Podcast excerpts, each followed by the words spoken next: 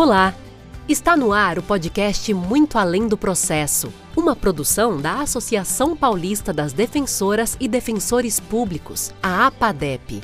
Este espaço propõe uma reflexão sobre o acesso à justiça e a garantia de direitos individuais e coletivos. Aqui, defensoras e defensores apontam as dificuldades e soluções encontradas para atuar em defesa das pessoas em situação de vulnerabilidade social. Em cada episódio é abordado um tema diferente, num bate-papo com histórias, curiosidades e informação. Olá, meu nome é Luiz Felipe Vanzela Rufino, eu sou defensor público aqui do Estado de São Paulo e diretor da Associação Paulista das Defensoras e Defensores Públicos e serei o mediador deste episódio. Hoje trataremos de um tema muito caro à Defensoria Pública. Falaremos sobre o nosso sistema prisional, em especial aqui no Estado de São Paulo. Traremos como um dos eixos a experiência do núcleo especializado de situação carcerária aqui da nossa Defensoria Pública e também abordaremos como se dá o sistema prisional na Escócia, recentemente visitado por um de, no de nossos convidados. Ao final, tentaremos re responder à pergunta: existe prisão boa? Pode existir prisão que cumpra a sua promessa de ressocializar o cidadão? Para fazer esse debate conosco, conto com a presença de dois colegas ilustres e amigos muito especiais Patrick Lemos Cassicedo e Mariana Borgherese. Patrick é defensor público do Estado de São Paulo desde 2009, é integrante da Associação Paulista das Defensoras e Defensores Públicos. Além disso, Patrick é mestre e doutor em Direito Penal pela USP, é professor da PUC e foi coordenador do Núcleo Especializado de Situação Carcerária da Defensoria Pública entre 2012 e 2016, onde permanece como membro até hoje. Mariana é também defensora pública do Estado de São Paulo desde 2018, é também integrante da Associação Paulista das Defensoras e Defensores Públicos. Além disso, Mariana é mestra em Direito Penal pela USP e atualmente é a coordenadora do Núcleo Especializado de Situação Carcerária da Defensoria Pública aqui do Estado de São Paulo. Olá, Patrick. Olá, Mariana. É um prazer ter vocês conosco. É, apenas para contextualizar aqui os nossos ouvintes, o Núcleo Especializado de Situação Carcerária é um órgão interno da Defensoria Pública do Estado de caráter permanente que tem como missão primordial prestar suporte e auxílio, tanto administrativa quanto judicialmente, no desempenho da atividade funcional de defensoras e defensores públicos, quando se referirem a direitos específicos ou gerais de pessoas presas ou internadas, internadas é no caso de adolescentes. Mariana, Hoje você é atual coordenadora do NESC e uma das principais políticas desse órgão são as visitas de inspeção realizadas nos presídios. Você poderia nos explicar como são feitas essas inspeções? Olá, Luiz Felipe. Olá, Patrick. Muito bom estar aqui com vocês. Então, LF, no que consiste o trabalho de inspeção realizado pelo NESC, né, o Núcleo de Situação Carcerária da Defensoria de São Paulo, desde 2012. Então, nós realizamos, pela Defensoria Pública, atividade de inspeção em todas as unidades prisionais do estado de São Paulo. São 181 unidades hoje, com três em construção. E é, nós visitamos todas as instalações da unidade, então o setor disciplinar, que é o castigo, o setor de seguro, enfermaria, setor de convívio, é, cozinhas, todas as instalações. Nós fazemos registro fotográfico, registro em vídeo, conversamos reservadamente com as pessoas presas também, para poder identificar as condições de aprisionamento. Além disso, nós também conversamos com a direção da unidade, com os funcionários, e desse trabalho é, são gerados relatórios que estão disponíveis no site da Defensoria Pública de São Paulo, que são então os nossos relatórios de inspeção que guiam toda a atividade do NESC. Patrick, é, foi na sua gestão como coordenador do NESC que foram implementadas as visitas de inspeção. É, como foi dar início a essa política e quais foram os desafios? Olá, LF, olá, Mari, é um prazer estar aqui com vocês, pessoas tão queridas, e para falar de um tema que é tão importante, né? Então, é, um pouco antes de 2012, é, quando eu ingressei na Defensoria Pública em 2009, junto com o LF, por sinal, é, o núcleo de situação carcerária só tinha uma defensora na coordenação, que era a ilustríssima e querida Carmen. Né?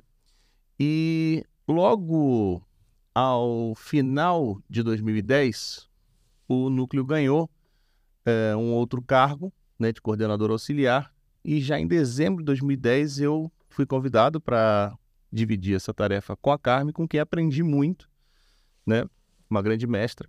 E em seguida, em 2012, eu assumi a coordenação e veio comigo o Bruno Chimizo, também querido amigo.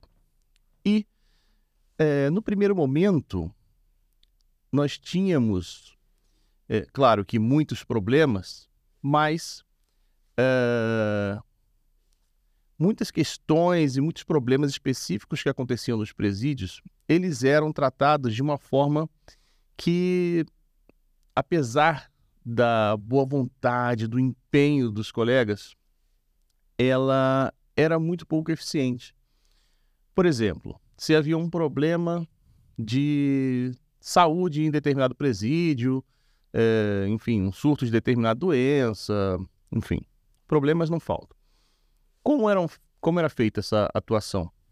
O defensor ou a defensora ia ao presídio sozinho, o defensor do local, da região, e de lá tentava resolver de alguma maneira ali, no, de maneira administrativa, o problema, verificava, e quando voltava ele fazia uma, uma petição informando ao juiz coordenador é, do, dos presídios da região, né?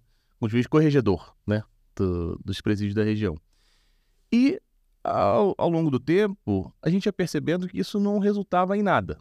Todos os juízes mandavam ofício para a direção, a direção mandava um ofício para os juízes, ficava nessa troca de ofícios e nada era resolvido. E a gente percebeu então que essa forma de atuar era muito pouco efetiva e que nós precisávamos de algo é, é, que pudesse é, captar mais provas, né, produzir mais provas, conhecer melhor a realidade e mudar um pouco a forma de, de atuação. Né? Então, nós é, pesquisamos e chegamos à conclusão de que era preciso ter um sistema de inspeções mais efetivo do que ir uh, apagar um incêndio ali emergencialmente e voltar, né? Então nós precisávamos de um de um de algo mais sistemático, produzido de maneira mais profissional, digamos assim, né? E uh, não tinha naquele momento nenhum exemplo para a gente se inspirar. Por quê? Porque até hoje no Brasil quase não existe inspeção dos presídios utilizando essa palavra. Né? É, deixa eu só te interromper para te fazer uma pergunta. Não existe é, aqui no, no Brasil ou na América Latina é, exemplos de, dessa política pública de, de inspeção em, em presídios, como é feito é, pelo núcleo de situação carcerária aqui? Hoje, quem realiza inspeções como elas devem ser feitas são algumas defensorias públicas estaduais, como a do Estado de São Paulo, uhum. pelo pioneirismo de colegas como Patrick, Carmen, Bruno Chimizo, e também o Mecanismo Nacional de Prevenção e Combate à Tortura, que tem uma metodologia é, diversa daquela do NESC, mas que eles também realizam as inspeções como devem ser feitas. É, que realmente é entrando em todas as instalações, conversando com as pessoas, sentindo o cheiro do cárcere, vendo efetivamente a comida, vendo as dores das pessoas, as feridas dos corpos dela. Então, é, na nossa lei de execução penal, há uma série de atores que são órgãos fiscalizadores da execução penal, como juízes, promotores, também atribuição de conselhos de comunidade, que ainda precisam ser muito fortalecidos, mas inspeções como devem ser feitas, é, defensoria pública e o mecanismo.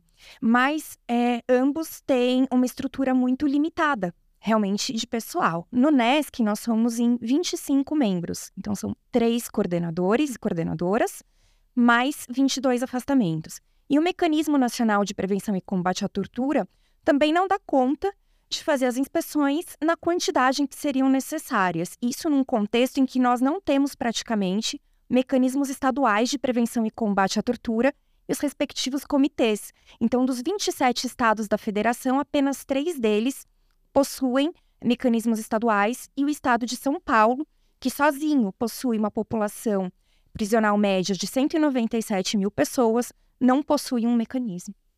é quase um terço da população presa do país, não é? Perfeito, quase um terço da população está em São Paulo. E com relação ao que é feito com os relatórios, né? Quando foi desenvolvida essa política, e aí a partir dessa sistematização que vocês fizeram, com os relatórios que foram sendo produzidos, a partir disso, quais passos vocês foram é, dando a partir disso? Primeiro, eu vou voltar um pouquinho na criação, porque é, hoje, por exemplo, se você quiser hoje saber como é o sistema prisional do estado do Mato Grosso, do Pará, do Amapá, hum, da Paraíba, do Paraná, você simplesmente não consegue. Assim, hoje, dez, quase 10 anos depois do início da nossa política de inspeções. Porque esse problema persiste. Né? A Mari falou aqui das, das poucas instituições que fazem a inspeção da forma como deve ser feita, mas aquela época a gente não tinha sequer ainda o, o mecanismo nacional realizando inspeções, não tinha onde pegar um modelo.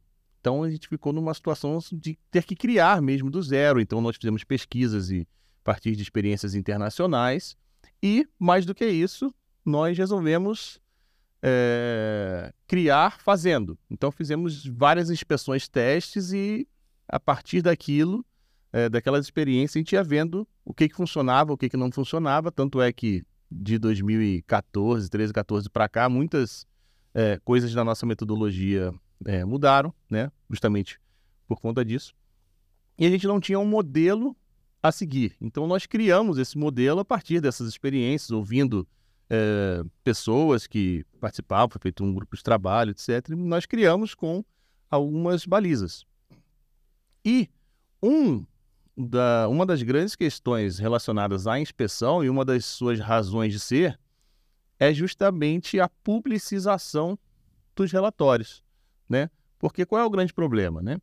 É, o problema que originou a necessidade de fazer as inspeções, né? Nós não sabíamos é, nós sabíamos pela prática, mas não havia uma prova de que a prisão estava daquele jeito, né? Então nós tínhamos que criar esse mecanismo tanto para é, criar provas para a nossa atuação na defensoria, mas também para publicizar aquele ambiente, porque não pode, por exemplo, é, a mãe de uma pessoa que está presa não saber como é a prisão é, em que seu filho ou sua filha está lá, né? Então é, uma das diretrizes dessa da inspeção é justamente abrir a prisão para a sociedade de alguma maneira, né? Ou seja, esse lugar que vive na escuridão, vive escondido, vive em segredo, uma das ideias da inspeção é justamente é, abrir esse espaço para conhecimento geral, né? Isso tem a, a, uma valia específica para nossa atuação, de, de garantia de direitos humanos, né, de controle da legalidade daquele ambiente, mas também tem essa função de abrir os relatórios para a sociedade como um todo. Né? Uhum. E isso não era feito, porque os outros órgãos não fazem da maneira que deve ser feita. Né? Muitas vezes, muitas experiências que a gente ia perguntar para alguns outros profissionais de outras uh, instituições do sistema de justiça, a inspeção nunca ia propriamente à prisão, parava sempre naquela primeira parte do presídio, que é a parte administrativa. Então, ali havia ali uma conversa com, com o diretor e disso o relatório saía uma descrição meramente formal de marcar X e que você não conseguia conhecer a realidade. Então, aquilo não pode ser chamado de inspeção. É uma coisa é visita, outra coisa é inspeção. Né?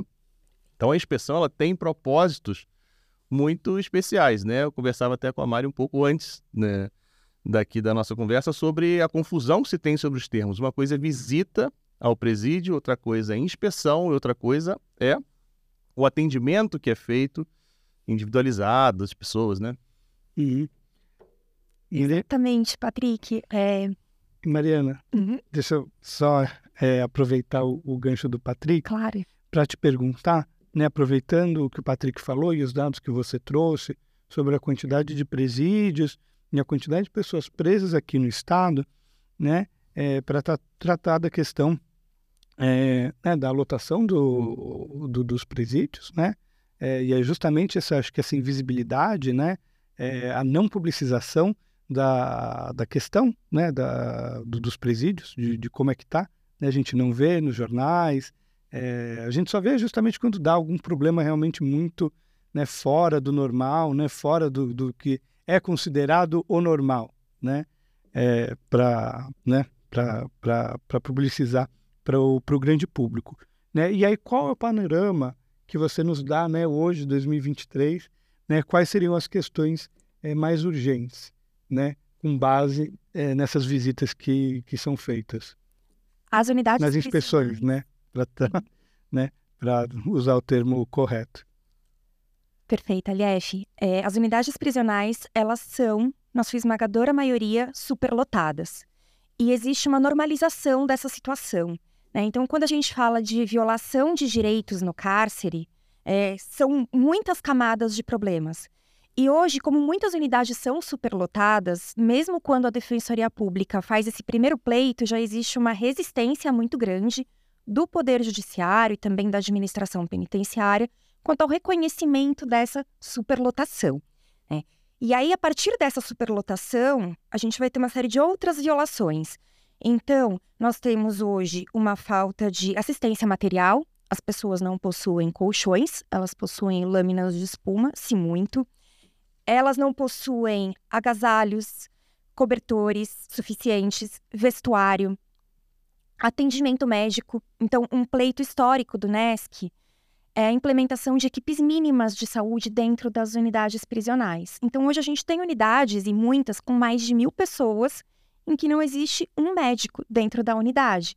Isso é extremamente problemático, ainda mais num ambiente de proliferação de doenças como cárcere, porque as celas são pequenas, úmidas, superlotadas, não tem uma ventilação cruzada, tem falta de iluminação, há uma série é, de pragas, então há muitas doenças de pele, problemas respiratórios, não há esse atendimento médico correspondente. A gente tem com isso um adoecimento de pessoas que estão encarceradas hoje, que são pessoas majoritariamente jovens, pobres, pretas, pardas, periféricas, é, que precisam contar com, com o apoio da família, só que essas famílias também não têm condições financeiras de prover aquilo que o Estado deveria estar provendo, essa assistência material, que vai para além do vestuário, também atingindo é, a dignidade das pessoas, gerando uma pena de fome, uma pena de sede. Então, não há alimentação em quantidade suficiente, não há alimentação adequada, há períodos de jejum de 14 a 16 horas, há racionamento de água, o que também acaba gerando mais problemas de saúde, não há água potável, há encanamentos é, totalmente deficitários nas celas. Então, os problemas são muitos e a gente só consegue identificar estando dentro do cárcere. E esse, essa espécie de combo do terror, né? Esse conjunto de, de elementos que a Maria acabou de descrever, ele faz com que uh, as pessoas morram no presídio número proporcionalmente muito maior do que em liberdade. O que acontece é que as pessoas no presídio, em razão de todas essas características que a Mari citou, elas morrem por doenças que elas não morreriam se tivessem liberdade. Né? Então, você tem um ambiente totalmente propício à proliferação de doenças e não tem um atendimento médico. Então, uma pessoa pega, enfim, nem sei, tuberculose. Você pega, enfim, às vezes até uma doença simples, né? Fica gripada, etc. E não tem o um atendimento e vai piorando, né?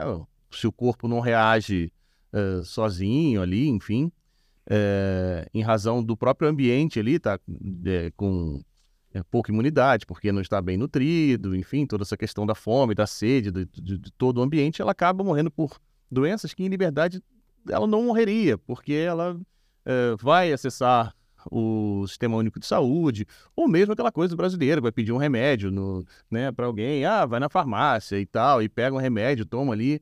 No presídio isso não acontece, porque não tem quem atenda essas pessoas. Então elas morrem de doenças que são, assim, entre aspas, né, eu sou leigo no, no assunto médico, mas são doenças que são muito simples, que as pessoas não morreriam certamente se tivessem liberdade. E que no presídio elas morrem por conta de todas essas condições que estão lá dentro, né? vocês falaram aqui da alimentação, né?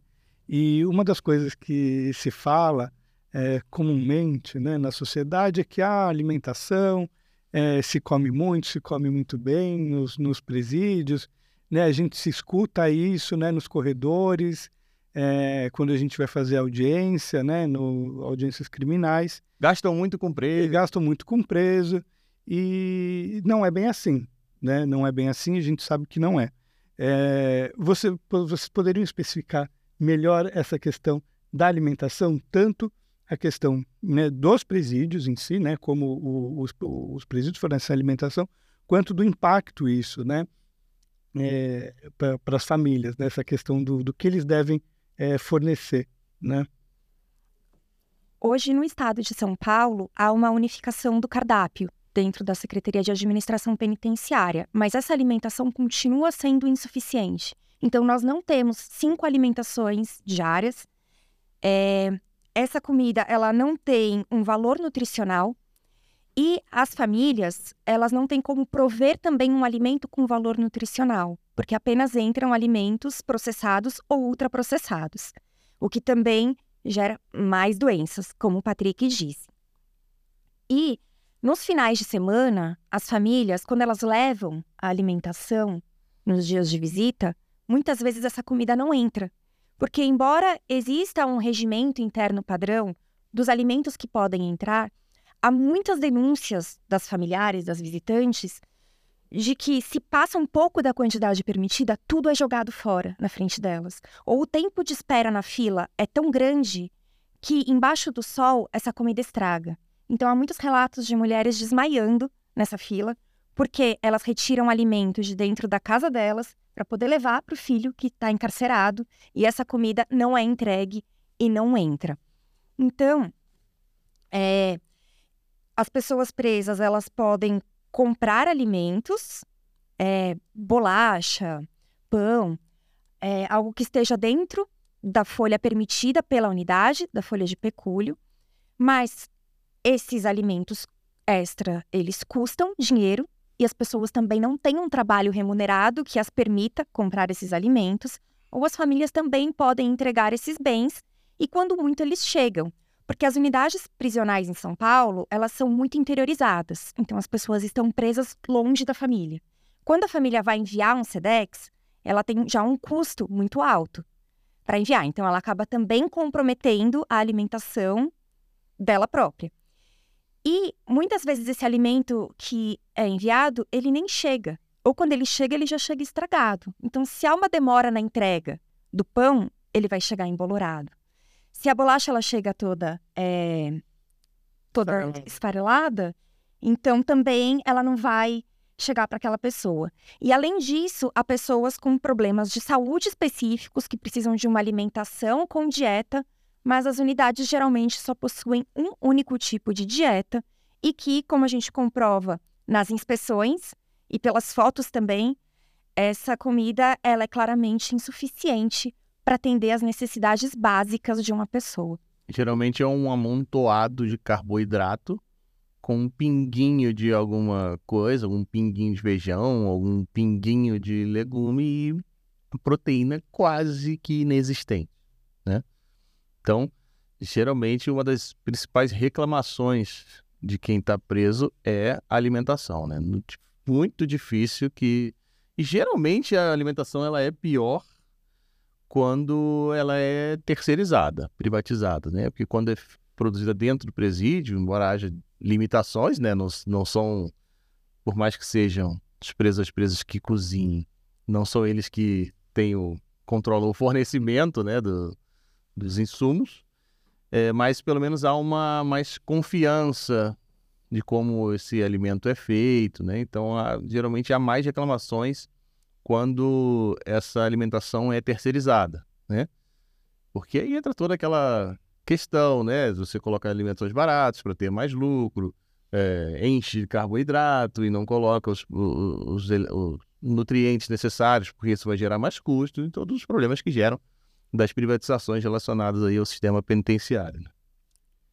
É, Mari, você estava falando né, sobre as famílias né, e as unidades serem longe, né, geralmente elas são realmente construídas né, no, no, no interior e em cidades né, bem distantes né, da capital, região metropolitana.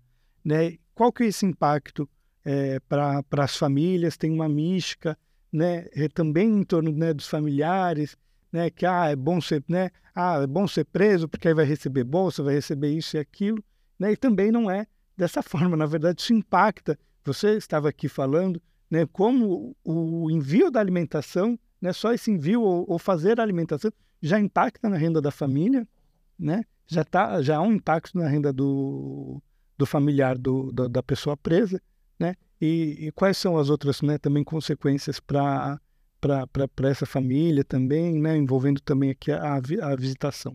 A família, ela cumpre pena junto com a pessoa encarcerada. Então, esse deslocamento de 8, 9, 10 horas para a pessoa poder visitar o seu ente querido que está encarcerado, muitas vezes sem ter notícia nenhuma, sequer se ele vai estar na unidade, porque muitas vezes ele já foi transferido e essa família também não foi comunicada. Isso gera esse custo de transporte. A pessoa ela tem que se hospedar, né? É, ou tentar se hospedar numa cidade em que há mais pessoas encarceradas do que pessoas no mundo livre. Então também existe um estigma e um preconceito contra os familiares eles é, sofrem, então, desde o momento anterior à visita. Por quê? Há muitos relatos de familiares que ficam sem beber água, então, de novo, a pena de sede, sem se alimentar, de novo, a pena de fome, porque essas famílias vão ser submetidas a uma revista para poder entrar na unidade prisional. E essa revista é muitas vezes permeada por abusos, e isso acontece de forma sistemática em todo o estado. Então, desde 2017, há scanner corporal em todas as unidades prisionais. Mas, como não são radiólogos que operam esses equipamentos, mas sim os próprios agentes penitenciários ou policiais penais, eles não sabem identificar exatamente o que tem ali. Então, pode ser um líquido, pode ser gases, pode ser qualquer coisa que é lido como uma imagem inconclusiva ou suspeita, e a pessoa, então, ou ela é proibida de entrar, ou ela é submetida a uma revista vexatória, então nas suas cavidades corporais, a uma revista íntima, abusiva, em que a pessoa também é submetida a práticas degradantes de desnudamento.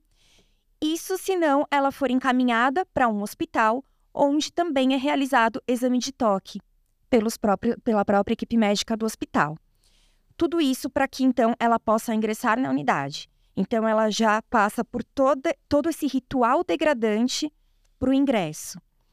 É, além dessa própria situação de tensão, da alimentação não entrar, de ser proibida a entrada, de poder levar um gancho, que seria uma penalidade de não poder entrar na unidade, ter que levar os filhos nessa situação. Casos de mulheres tendo que trocar absorvente na frente de agentes penitenciários masculinos, de bebês tendo que ficar então sem a fralda para passar ali, às vezes, dentro de uma bacia é, para o scanner corporal. Então, todo esse momento, muito anterior ao ingresso no cárcere, já é uma penalização muito forte para a própria família.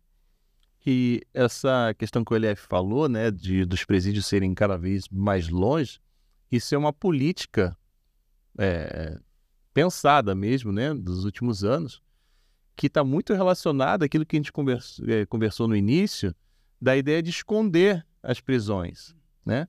Então, se você reparar a data de construção das prisões, né, quanto mais recente a prisão, mais distante ela é. Então, há, uma política de interiorização das prisões que, no fundo, responde é, a essa ideia de querer esconder as prisões do grande público, de manter as prisões como esse lugar que é, ninguém acessa, né? E descumprindo, inclusive, a lei, né? Que as pessoas elas têm direito de cumprir pena próximo à sua família, para manter, para manutenção dos laços, para facilitar a visita, né? Tudo isso. Então, essa política penitenciária de interiorização dos presídios, ela está nessa lógica de esconder esses ambientes. E o que a gente faz com as inspeções é mostrar esses ambientes, né? E outra coisa que o LF perguntou sobre essa questão da, das famílias que recebem bolsa e não sei o quê, ah, que vale a pena ser preso, né? essas coisas, né? É, enfim, as correntes de WhatsApp envolvendo presídio, elas fazem muito sucesso, né? Falam das, das enfim, ah, o indulto, tal, não sei o quê. Enfim, mas essa pergunta que o LF fez, ele está falando do auxílio reclusão, né? Então, há essa difusão de fake news dizendo que toda todo preso ganha para estar preso, que a família ganha, todo mundo ganha. Não. É, o auxílio reclusão, ele é um benefício previdenciário, né? Que ele é devido apenas às pessoas que estavam empregadas formalmente e contribuindo para a Previdência no momento em que foram presas. Então, é uma forma de não desamparar a família dessas pessoas. Mas, como uh, uh, o público-alvo do sistema prisional, né, as pessoas que são presas são as pessoas jovens, negras, das periferias, então elas não são pessoas que estão no mercado formal de trabalho. Então, o fornecimento, né, o gasto previdenciário do Brasil com com o auxílio reclusão é ínfimo, ínfimo, é insignificante, porque as pessoas que são presas elas não estavam no mercado de formal de trabalho e não estavam contribuindo para a Previdência. Então, é mais uma fake news, enfim, que fica circulando e que não tem o menor sentido, né? Sim, além disso, as nossas taxas de informalidade elas só têm aumentado nos últimos anos e é justamente como você falou, o nosso público público-alvo, né?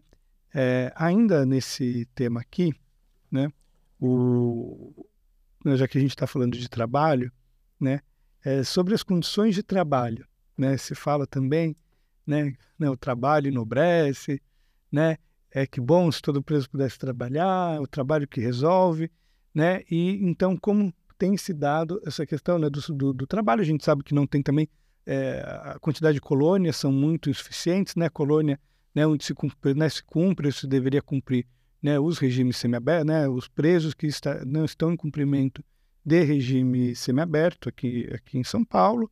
E como, como tem se dado né, essa questão. LF, não existe outro nome para dar para o trabalho que existe dentro do cárcere, na sua maioria, senão trabalho escravo, que é um trabalho não remunerado. Então, é, como você disse, deveria haver as colônias agrícolas para o cumprimento de regime semiaberto, mas a gente não tem isso. Hoje em São Paulo, muitos dos presos do regime semiaberto estão em unidades de regime fechado. Então, eles simplesmente mudam de um setor para o outro dentro da mesma unidade. E esse trabalho, então, que alguns deles vão apenas ter a possibilidade de realizar, porque são poucas vagas, são trabalhos internos na unidade ali na administração algum reparo. E esse trabalho no perímetro da unidade, ele não é remunerado. Se muito, ele é com centavos, que é um rateio é, do valor do trabalho é, dos presos que têm remuneração. E a remuneração, ela é tão baixa que, pela lei de execuções penais, e isso é, o Supremo Tribunal Federal aceitou, essa remuneração ela pode ser de até três quartos de salário mínimo. Então, numa situação muito clara de rebaixamento de direitos. Mas nem isso a gente tem. E em muitas unidades, o que se tem é um percentual de produtividade. Então, a pessoa trabalha em troca de 30 reais por mês, se muito, num trabalho altamente repetitivo e que ela vai ter pouquíssimas condições de se colocar profissionalmente. Até porque, como o Patrick disse, se as chances de estar dentro de um mercado formal de trabalho já eram praticamente inexistentes, após o encarceramento, com todos os estigmas envolvidos, então, essa pessoa não vai mais conseguir se colocar. Então, aquela ideia que também popular, né, tal da, da remissão, né, da, das pessoas que trabalham e a cada três dias de trabalho descontam um dia da pena, isso também é aplicado a uma parcela muito pequena da população prisional brasileira, que é justamente a parcela que trabalha né, nessas condições descritas pela Mari. E, bom, é, a gente já aqui né, deu aqui um panorama de como está né, o estado de coisas do nosso sistema prisional.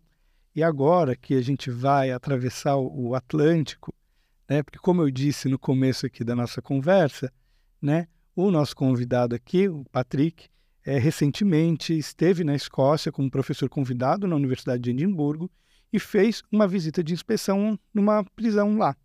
E aí, gostaria que você aqui nos contasse, Patrick, como é que foi essa experiência, como que se deu essa, essa visita de inspeção.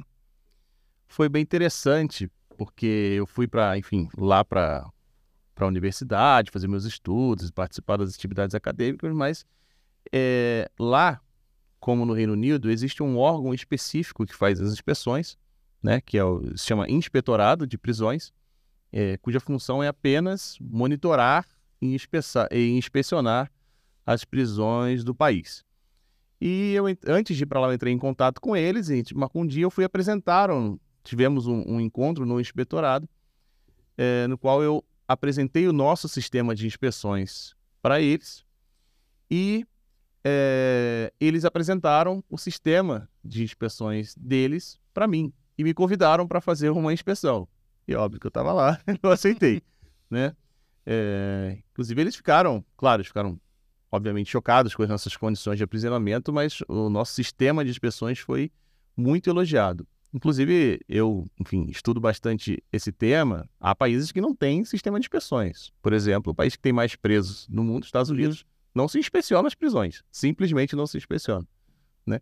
E o nosso sistema, ele é avançadíssimo se comparado com os outros sistemas de inspeções do mundo. E lá no Reino Unido, o, o sistema do, do inspetorado é bastante avançado em termos de controle de legalidade. Então, é, acho que falar um pouco mais da, da experiência mesmo do dia da inspeção, né? Eu fui é, lá com o inspetor da, do inspetorado e assim como aqui nós não é, é próprio de todo o sistema de inspeções que você não avise da sua chegada né, na prisão. Só que lá a diferença é que os inspetores eles têm literalmente a chave da prisão. Então eles simplesmente chegam na prisão a hora que quiserem, abrindo a porta, né? E, e, é um sistema que ele é bastante avançado nessa questão de controle de legalidade, né? Então nós ingressamos no, lá no, no presídio, na prisão de, de Edimburgo, que é uma prisão grande até, né? Uh, é, 700 e, e tantos, 800 mais ou menos pessoas presas, uma por vaga, não tinha superlotação. E quando eu fui com um, um inspetor lá realizar e tal, uh, não veio nenhum funcionário atrás. Ou seja, o acesso dele era realmente livre, sem qualquer controle, sem qualquer embaraço, sem aquela coisa que a gente está acostumado aqui no Brasil, né? De pessoas tentando mediar a nossa atividade, né? E, enfim, uh, conheci o, o, diretor da prisão e o diretor é um ex-inspetor de prisões, ou seja, há uma preocupação na garantia de direitos humanos de colocar na direção pessoas ligadas a, a direitos humanos, né? Então, o diretor era um, um ex-inspetor e logo no início aqui, nós também, quando fazemos inspeção aqui em São Paulo, nós nos apresentamos, a direção e tudo, né? E ele tentou evitar, no, no, início de tudo, falar qualquer coisa com a gente. Ele falou, não, eu quero que você veja, e ao final a gente conversa, né? E, e aí nós rodamos o presídio inteiro, é um presídio muito extenso, assim, com, com, com muitas atividades. Mas as coisas que mais me chamavam a atenção eram justamente, assim, para além da, da realidade prisional, que é diferente, são as formas de monitoramento e controle do sistema de inspeções dele, que é bastante efetiva no sentido de controlar legalidade, né? A legalidade do ambiente, né? Então essa coisa do acesso a todos os ambientes e não criar um climão, etc, para aquela atividade, como geralmente acontece aqui, uhum. é algo é, que funciona bastante, né? Então lá eles têm até no, no, no, no sistema que eu diria que é um pouco mais avançado, um, uma ideia de não só de inspeções, mas uma, uma diferenciação do que é inspeção do monitoramento. O monitoramento é algo mais constante. Então há pessoas ligadas ao inspetorado que todo dia estão nas prisões, circulando pelas prisões. Né? Pessoas que têm alguma, não necessariamente são funcionários do inspetorado, mas estão ligados a eles, né? que são, é, que ficam lá, nos, todos os dias tem gente lá ou seja, o presídio é constantemente, digamos assim, monitorado. E a inspeção é uma atividade mais elaborada que ocorre em determinados períodos, né? E aí, enfim, são acompanhados de uma série de outras organizações que apoiam o inspetorado. Então, para tratar, sei lá, da parte de educação, tem pessoal específico, da parte da saúde, pessoal específico, da alimentação. Então, há um sistema de monitoramento que é, assim, brilhante, brilhante realmente. Você falou que não tem superlotação, né?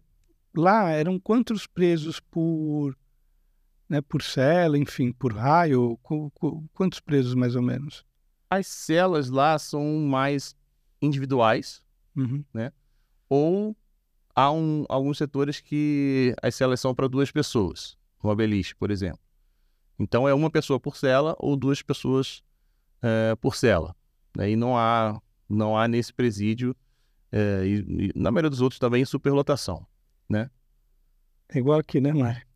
Aqui são quantos por cela, mais ou menos? Se a gente considerar que tem unidades com mais de 230% de superlotação, é, não existe nem a possibilidade, é, muitas vezes, de todas as pessoas deitarem, ainda que fossem no chão. Por isso que também se colocam lençóis em cima, para as pessoas poderem deitar. Então, celas para 9, 12 pessoas, a gente tem mais de, mais de 30 pessoas encarceradas em cada uma delas.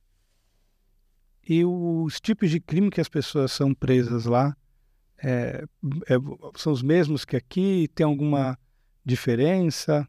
Não, são bem próximos com os crimes daqui. É tráfico, furto, roubo, receptação? Crimes sexuais, crimes contra, contra a vida. Não, não hum. sai muito do, uhum. do, do, nosso perfil daqui, né, de, de tipos de crime. Aí, ao final da, da inspeção, nós conversamos lá com, com o diretor, ele mostrou um mapa, dizia também é, a questão da onde que vinham as pessoas e tal. E também eram das áreas mais é, degradadas, assim, mais pobres das cidades, né?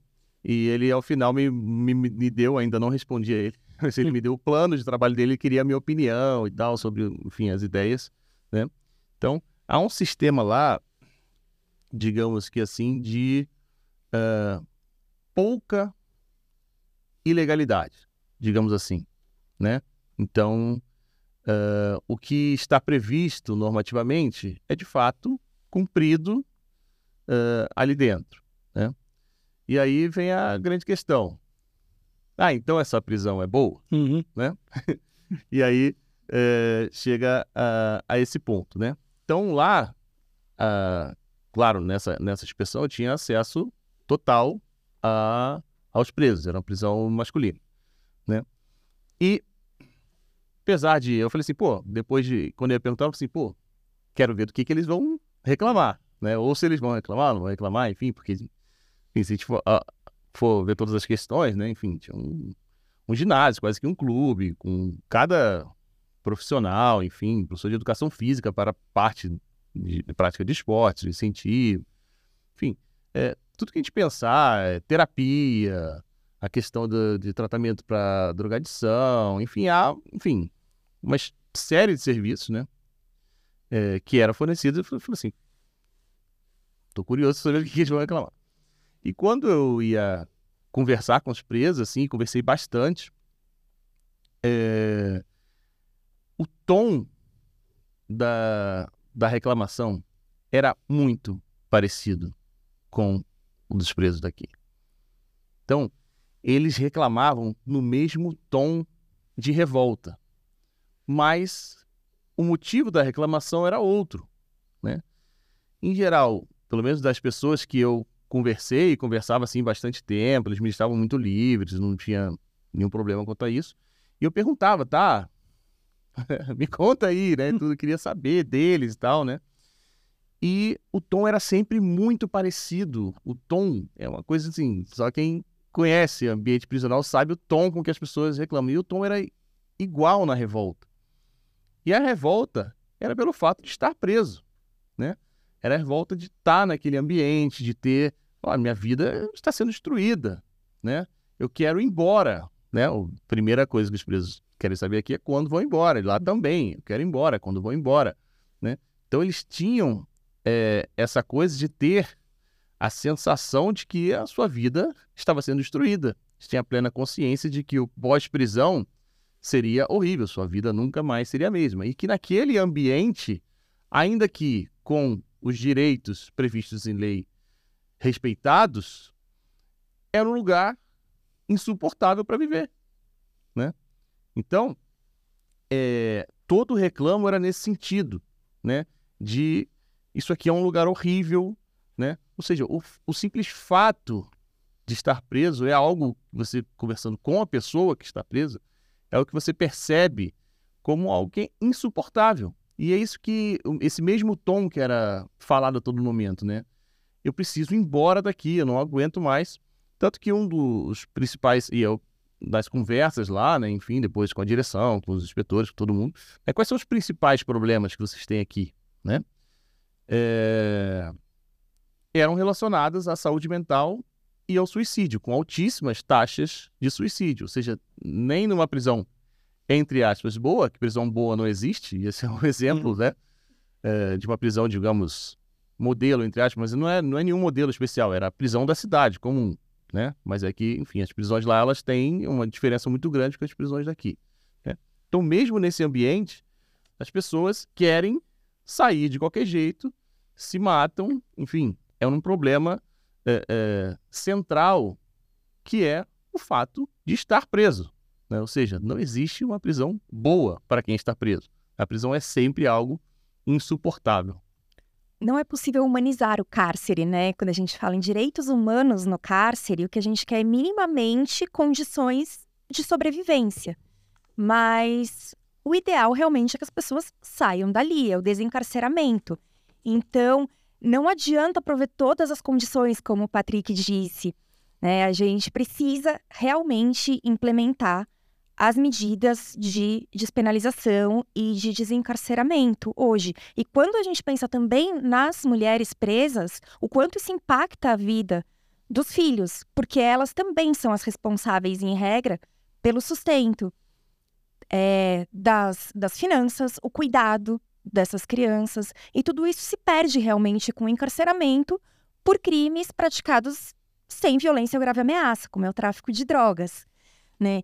Então, a prisão no Brasil ela é perpétua, porque ou ela vai ser uma pena de morte com o adoecimento e, o, e a morte precoce, como o Patrick falou, ou realmente ela vai se estender para muito além dos muros da prisão. E a gente precisa realmente descortinar essa realidade e mostrar que não é um caminho estar ali. E trabalhar seriamente é, com esse dado de realidade do que é o cárcere hoje, para que ele, então, um dia não mais exista. Sim, acho que como a gente vê nos nossos atendimentos, no dia a dia, né? Seja no núcleo ou seja no, nos nossos processos, né? Quando o, né, o, o, as pessoas que a gente atende, os réus, né, os nossos usuários, eles saem, né, conseguem sair, sobreviver ao cárcere, sair e voltam, né, para serem atendidos.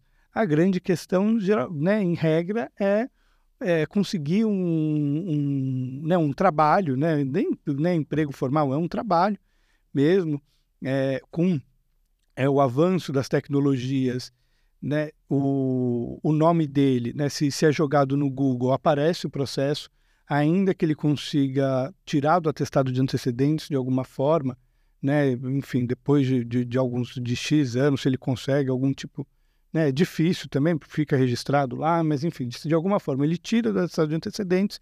Hoje um dos principais problemas também são as plataformas, né, enfim, tem algumas plataformas lá de pesquisa de processo que, que fica, o, o, o nome da pessoa está lá e, e, e, é feita essa, essa busca e ela simplesmente não consegue é, qualquer tipo de, qual, mas qualquer tipo de colocação, sempre subempregos, empregos informais, e aí, enfim, né, ela não consegue, de fato, sair desse ciclo, né, e aí é, isso não é só um fenômeno no Brasil, é um fenômeno em outros países aqui, né, do, do, do sistema capitalista, isso é um, né, enfim, isso é o, a, a, algo que que, que, que, que, permeia a realidade do, de, das pessoas que são inseridas nesse sistema.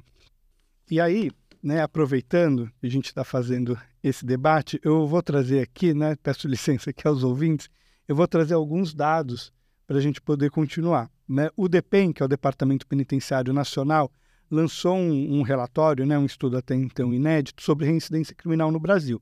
É, foi uma parceria feita com a Universidade Federal de Pernambuco e traz dados muito interessantes. Os dados foram colhidos, né, só para contextualizar, de 2008 a 2021 e a amostra valeu-se de dados de três estados brasileiros, entre os quais aqui o estado de São Paulo. Né? É, e aí, o que nós temos aqui sobre taxas de reincidência aqui no Brasil? A nossa taxa, né, de que a pessoa que sai né, do cárcere e aí, por qualquer forma, ela volta a ser processada ou ela é condenada novamente, no primeiro ano, né, um, um ano após a soltura, aqui no Brasil, gira em torno de 21%. Né? Então, só para entenderem, se compararmos com a Escócia, e aqui dados retirados do site do governo, é, entre 2018 e 2019, na Escócia, essa taxa ficou de 28, foi de 28,3%, que foi um aumento de 1,9% em relação a 2017 e 2018, que foi de 26,4%. O Reino Unido, como um todo, apresenta um índice similar, próximo a 23%. E os Estados Unidos apresentam uma taxa de reincidência no primeiro ano de soltura de, uma, de 44%. É, o Brasil aqui no Brasil, é essa taxa vai para 38,9% após cinco anos. E, para comparar, nos Estados Unidos, a estimativa é de prisão é de 68% nos primeiros três anos após a soltura, 79% seis anos após a soltura e 83% nove anos após a soltura, dados aqui do Departamento de Justiça de uma pesquisa feita de 2005 a 2014. E aí, novamente, aqui pergunto para vocês se o cárcere, né? Pergunto aqui para vocês se o cárcere funciona. Quando a gente olha para essas taxas, é preciso entender também que as pessoas que estão presas, elas estão vulneráveis a esse sistema. Então, são aquelas que são selecionadas para estar ali dentro, não necessariamente aquelas que praticam os crimes. Então, se é, a gente tem um jovem que foi condenado por tráfico e ele foi então solto e ele está na biqueira para comprar droga, ele vai muito provavelmente ser enquadrado como um traficante e não como um usuário. Então ele já entrou nessa roda da reincidência e uma vez ali dentro ele vai estar tá sempre marcado. Então, em uma nova abordagem, aquilo vai pesar contra ele.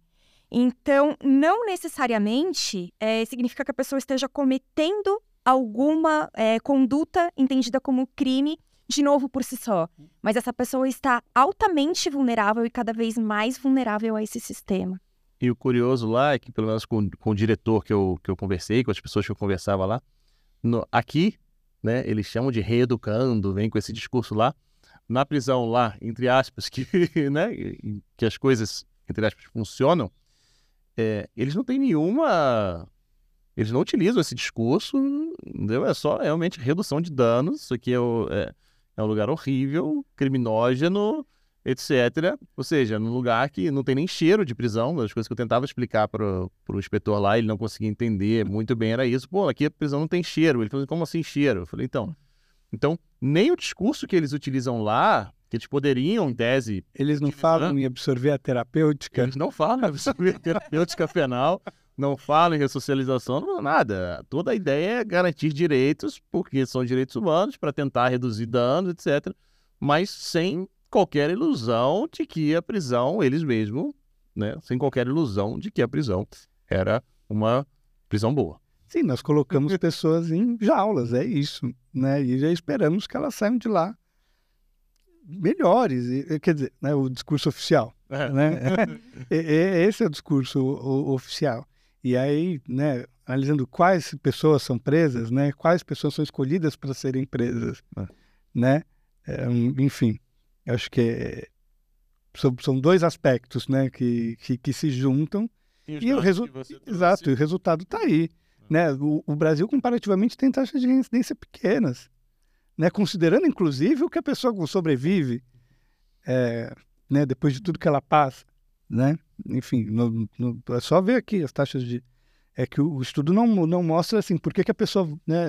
Enfim, por que, que a pessoa volta, né? É, não necessariamente, enfim, né, ela volta, mas é, é, é por, por que, que ela é reinserida, né? Com, com, com, com esse dado de reincidência, né? É, e aí, é, para encaminhar aqui, se vocês tiverem sim, considerações finais para fazer, e também se vocês tiverem é, indicações de livros, filmes ou documentários sobre o tema. Né? E também aí para considerações finais. Consideração final é que passou rápido, né, a conversa. Queria só agradecer, enfim. É, foi muito boa a conversa. E eu vou aproveitar para indicar um documentário que foi lançado há duas semanas, é, que se chama Olha para Elas, dirigido pela Tatiana Sager, é, que é um documentário sobre é, aprisionamento feminino, que está em cartaz. É, então procure as redes sociais do olhapraelas.doc, né, que é o documentário, para ver onde está em cartaz, ver se está aí na sua cidade, e depois tentar contato com, com a produção do filme para exibição, é, que é mais uma forma de mostrar essa realidade, né? Essa realidade que é, o, a nossa conversa toda foi em torno disso, né? É tão escondida. Então, por isso que também esse tipo de produção é muito necessário. Então, essa é a minha indicação. Muito obrigada pela oportunidade de estar aqui com vocês. É sempre um prazer e uma honra, ainda mais para tratar de um tema tão sensível. É, vou fazer indicação de três livros. Ideologia e Direito Penal, do Patrick Cassicedo. Acho que todo mundo já ouviu falar. Capitalismo Carcerário, da Jack Wang, com a tradução do Bruno Xavier, e A Guerra, a Ascensão do PCC e o Mundo do Crime no Brasil, do Bruno Paes Manso e da Camila Dias. Bom, então encerramos aqui o episódio do podcast Muito Além do Processo sobre situação carcerária no Brasil, produzido pela APADEP, a Associação Paulista das Defensoras e Defensores Públicos. Agradeço muitíssimo a defensora pública Mariana Borgherese, ao defensor público Patrick Cassicedo, meus amigos aqui queridos, e também a todos a, e todos que contribuíram para a produção desse projeto, a Daniela, nossa jornalista e assessora de comunicações da PADEP, e, enfim, encerramos aqui. Você ouviu o podcast Muito Além do Processo, produzido pela APADEP Associação Paulista das Defensoras e Defensores Públicos. Esperamos que esse conteúdo tenha sido útil e provocado uma reflexão. Acompanhe nossos episódios.